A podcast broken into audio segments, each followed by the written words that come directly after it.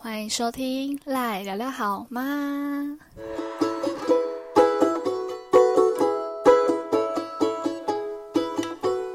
暌违了两个礼拜，终于出了第三集耶！我今天呢是要来跟大家分享我在越南实习的心路历程。大四的时候呢，就是刚好学校有产学合作，那我那时候看到有国外啊跟国内的实习机会，那我毫不犹豫就决定，如果我真的要去的话，当然是选国外啊，毕竟我这辈子都还没出过国嘞。那那时候一个人可以选择三间，那我三间都是选国外，整天的面试下来，保持着一种一定要中一间吧。那面试结果好像是两三天就下来了，非常幸运，我真的中了一间，然后就是到越南去实习，而且那时候呢，跟我同时录取的同学刚好都跟我同班，非常幸运。那结果出炉后呢，就开始准备出国需要的文件，但意外总是来得特别快，那时候疫情就从中国爆发了。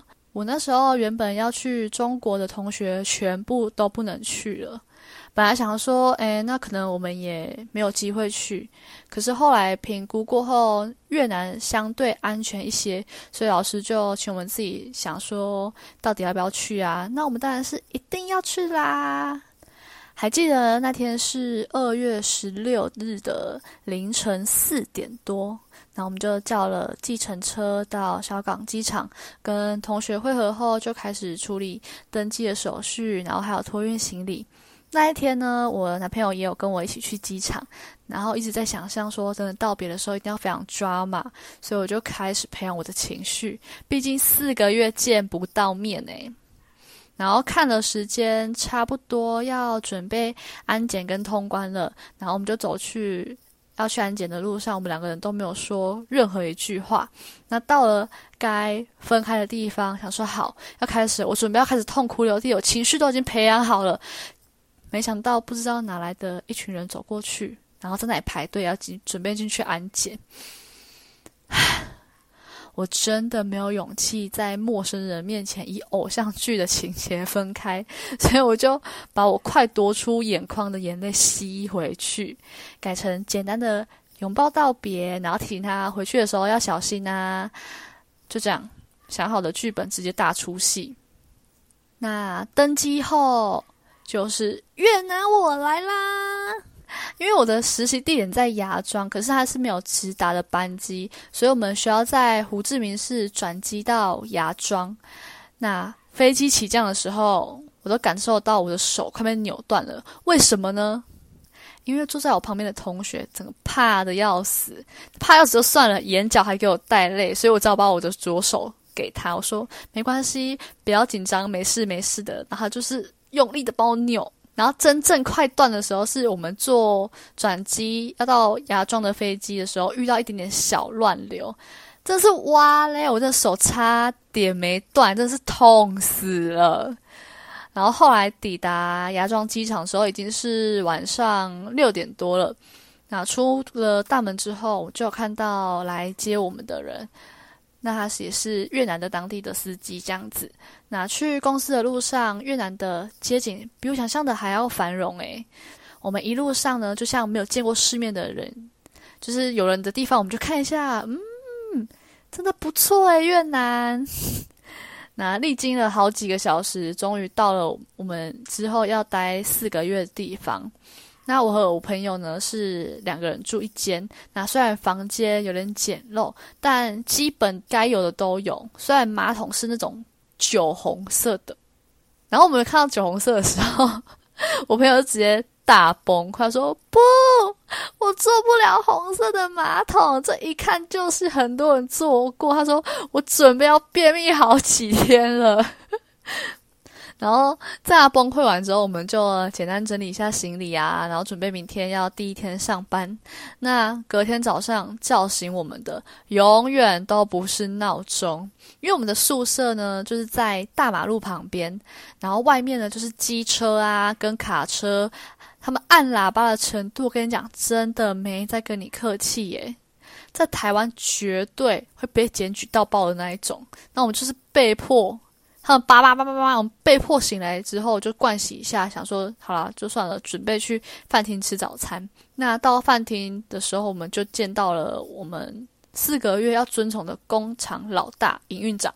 还有其他的台籍主管们，跟四这四个月要带我们的越南主管，真的不夸张。越南主管的中文强的跟鬼一样，有够流利。我一开始真的以为他们是台湾人，是他们说他们是越南人之后，我们才想说，看他们的中文真是有够好。然后开工的第一天，当然不免俗的是要先去认识环境啦。那走到生产区的时候，我们主管就说。哎啊，记得路哦！啊，你们明天就要自己进来了呢。真的是在讲屁话哎！这么大的工厂，然后还九弯十八拐，我跟你讲，我们明天绝对会迷路。真的到了隔天，没没错，不出所料，大迷路，走不出去哎。然后因为我们觉得还很丢脸，然后还不敢跟旁边人求救。然后最后可能是我们真的看起来太彷徨，太需要帮忙了。然后就有当地的 QC 就跑来问我们说：“哎，怎就是说问我们怎么啦？”但是因为不知道什么跟他们讲英文，不知道是我们英文不好，还是他们英文也很不好，所以我们没办法沟通，就是讲不通。说我们想要出去，但找不到出口，所以我们就只能解锁我们的新技能——比手画脚的。没想到比手画脚也惨败。所以，我们真的只能打电话跟主管求救，说怎么办？我们走不出去。然后主管就问我们说：“那你们现在是靠近哪一个窗口？”所以回答不出来，我们在哪里？耶？这里这么多窗口，到底是哪一个？我我也真的也是不知道。然后主管就说：“你们真的很夸张。”然后就叫我们把电话给随便一个越南人，然后他才跟那个越越南人沟通之后，然后才 让我们逃离了那个大迷宫。那时间就这样一天一天过了，渐渐熟悉越南的生活，但只有一个最没办法适应的事，就是越南一周要工作六天。但是我们因为是去实习，所以先连续上了两个礼拜都没有休假。但终于在第二个礼拜的礼拜日的时候，要带我们去放风。到越南后呢，我们第一次踏出公司的大门。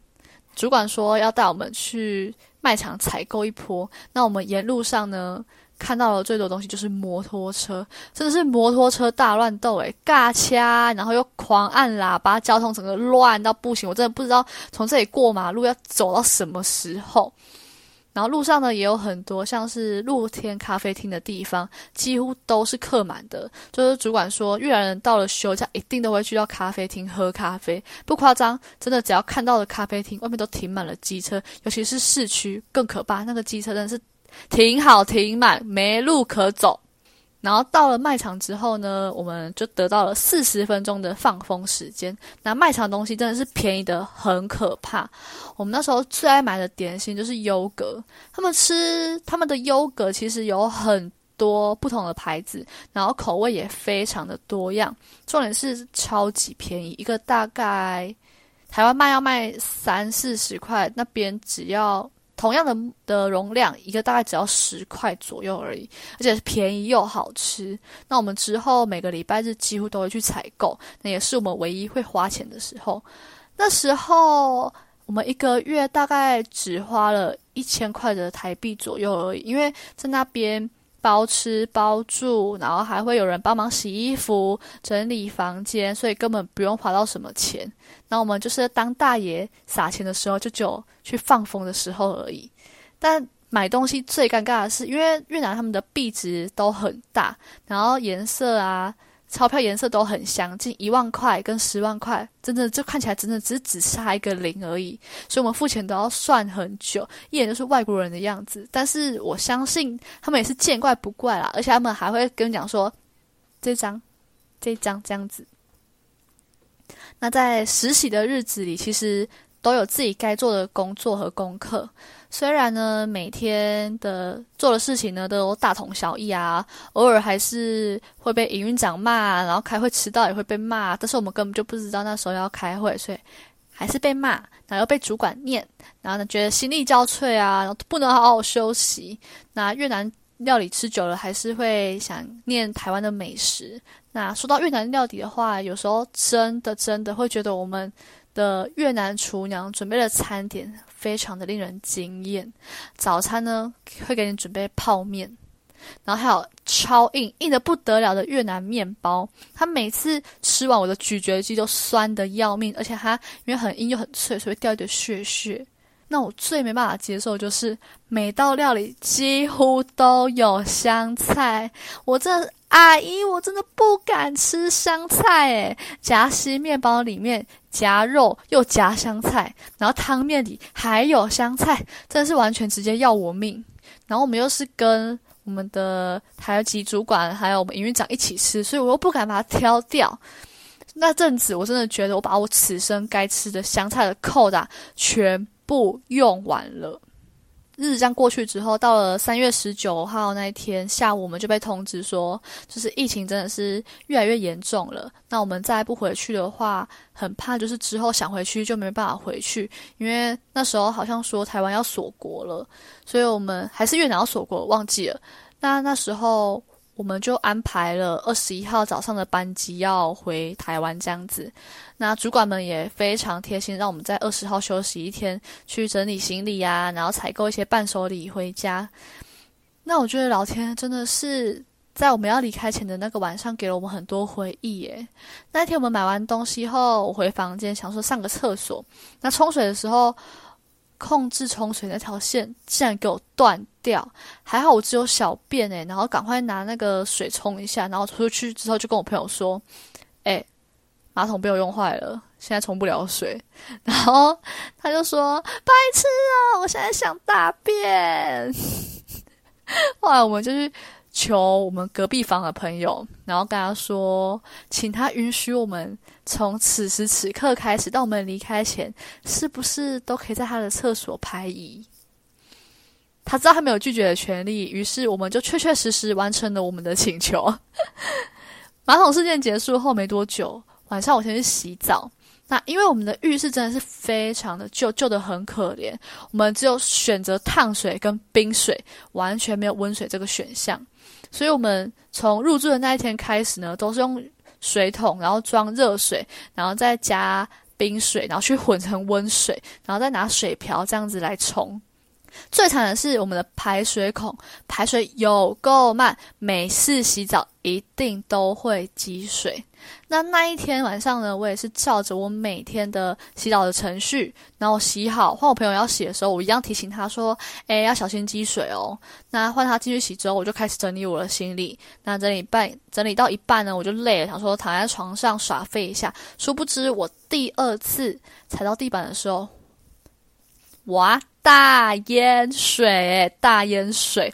然后我在踏水，然后我就沿着积水的方向走到浴室，果不其然，那个水果然是从浴室淹出来的。然后就赶快敲门，跟我朋友说：“看，外面现在大淹水啦！”然后讲完，回头看到我朋友放在浴室门外的行李和他刚换下来的裤子，真的是没有他们的帮忙哈，淹水可能会淹更多。我朋友洗完澡之后呢，我们就开始进行排水的工程，花了大概快两个小时吧，才排除危机。真的是非常不平静的晚上诶。那隔天呢，我们就跟越南大家道别之后，就前往我们的防疫飞机之旅。只能说回去的路途真的不简单，也非常的疲累。到台湾后，还要从桃机坐到。台中，然后回家回到家的时候已经是半夜了。那我也就开始了我的隔离十四天的生活。总而言之呢，这段实习越南实习算只有一个多月。然后你说我是不是有学到了很多工厂经验，还是精进了哪些技能吗？嗯，老实说，其实真的没有。